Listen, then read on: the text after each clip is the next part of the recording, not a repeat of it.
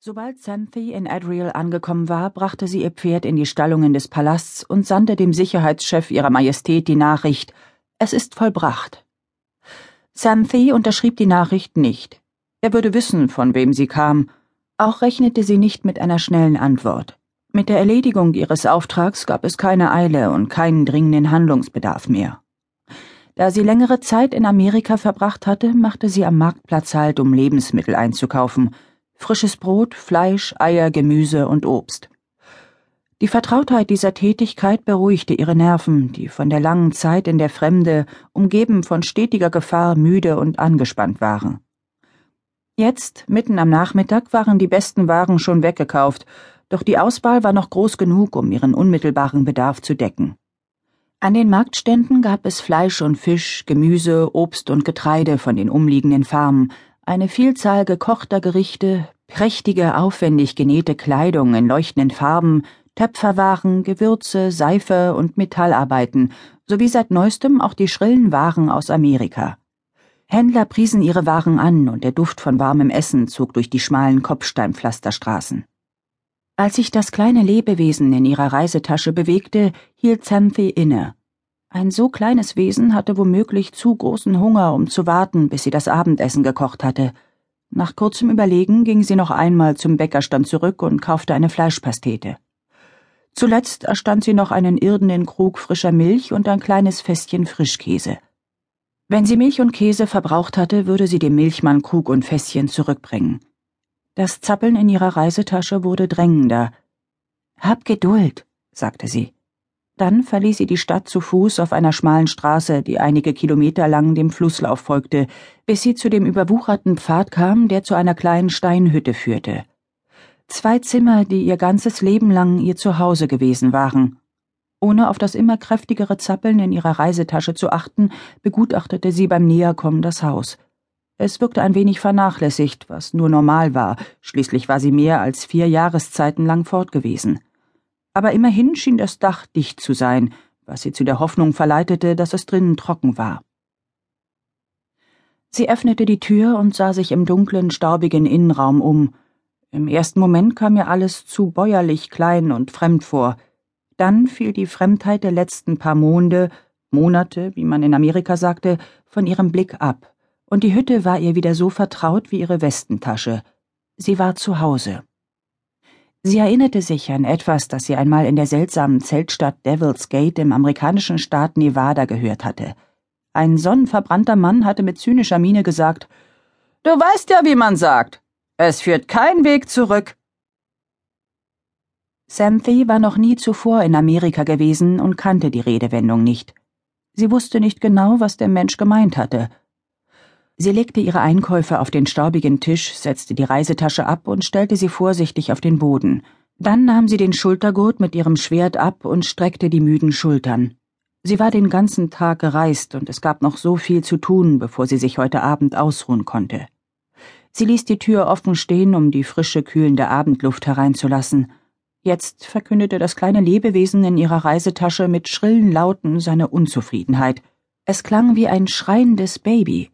Sie öffnete die Tasche und zog ein dürres, strampelndes Kätzchen mit orange getigertem Fell heraus, das ihr aus den Händen auf den Tisch sprang und unter erbärmlichem Miauen die eingepackte Fleischpastete umkreiste.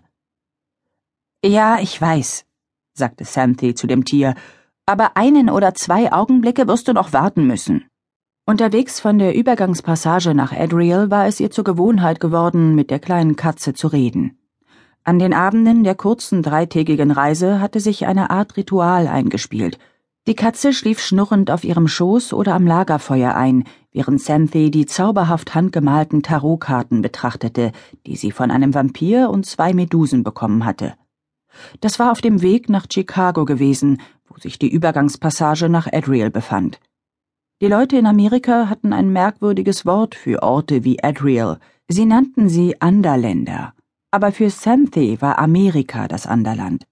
Meistens schien das Kätzchen den Klang ihrer Stimme zu mögen, aber im Augenblick war es offenbar nicht an einer Unterhaltung interessiert. Es schlug mit der Tatze nach der Pastete und miaute wieder, wobei es scharfe weiße Zähnchen und eine winzige rosa Zunge zeigte. Xanthi inspizierte ihren Geschirrschrank. Wie auch alle anderen Möbel in der Hütte hatte ihr Vater den Schrank aus getrocknetem Holz selbst gebaut. Da sich keine kleinen Tierchen darin eingenistet hatten, wischte sie ein Schälchen mit dem Ärmel ihrer Tunika aus, goss etwas Milch hinein und stellte es auf den Boden. Nachdem das Kätzchen schnurrend vom Tisch gesprungen war und anfing, die sahnige Flüssigkeit aufzuschlecken, wickelte sie die Fleischpastete aus und brach sie in der Mitte auf. Sie war noch heiß und aus der Bruchstelle stieg duftender Dampf. Xanthi kratzte Fleisch und Soße auf einen Teller, blies darauf, bis es sich ein wenig abgekühlt hatte, und stellte es dann neben das Milchschälchen auf den Boden. Während das Kätzchen sein Abendessen hinunterschlang, machte sich Xanthi an die Arbeit. Sie wischte Staub und beförderte Spinnen und einige Mäusenester nach draußen. Da sie jetzt die Katze als Mauser hatte, würden sie nicht wiederkommen.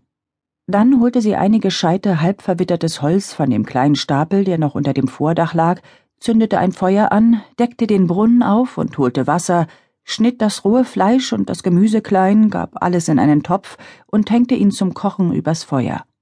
Sie wusch Tisch und Stühle ab, schleppte die Matratze aus dem spartanischen Schlafzimmer und klopfte sie aus, bis keine Staubwolken mehr aufstiegen, schleppte sie wieder ins Haus und packte die Laken und Decken aus, die sie mit duftenden Zederspänen in einer Kommode aufbewahrt hatte. Aus ihrer anfänglichen Müdigkeit wurde bald Erschöpfung. Sie hätte in der Stadt übernachten können, um die vernachlässigte Hütte erst am nächsten Morgen in Angriff nehmen zu müssen, aber sie hatte es einfach nicht abwarten können, nach Hause zu kommen.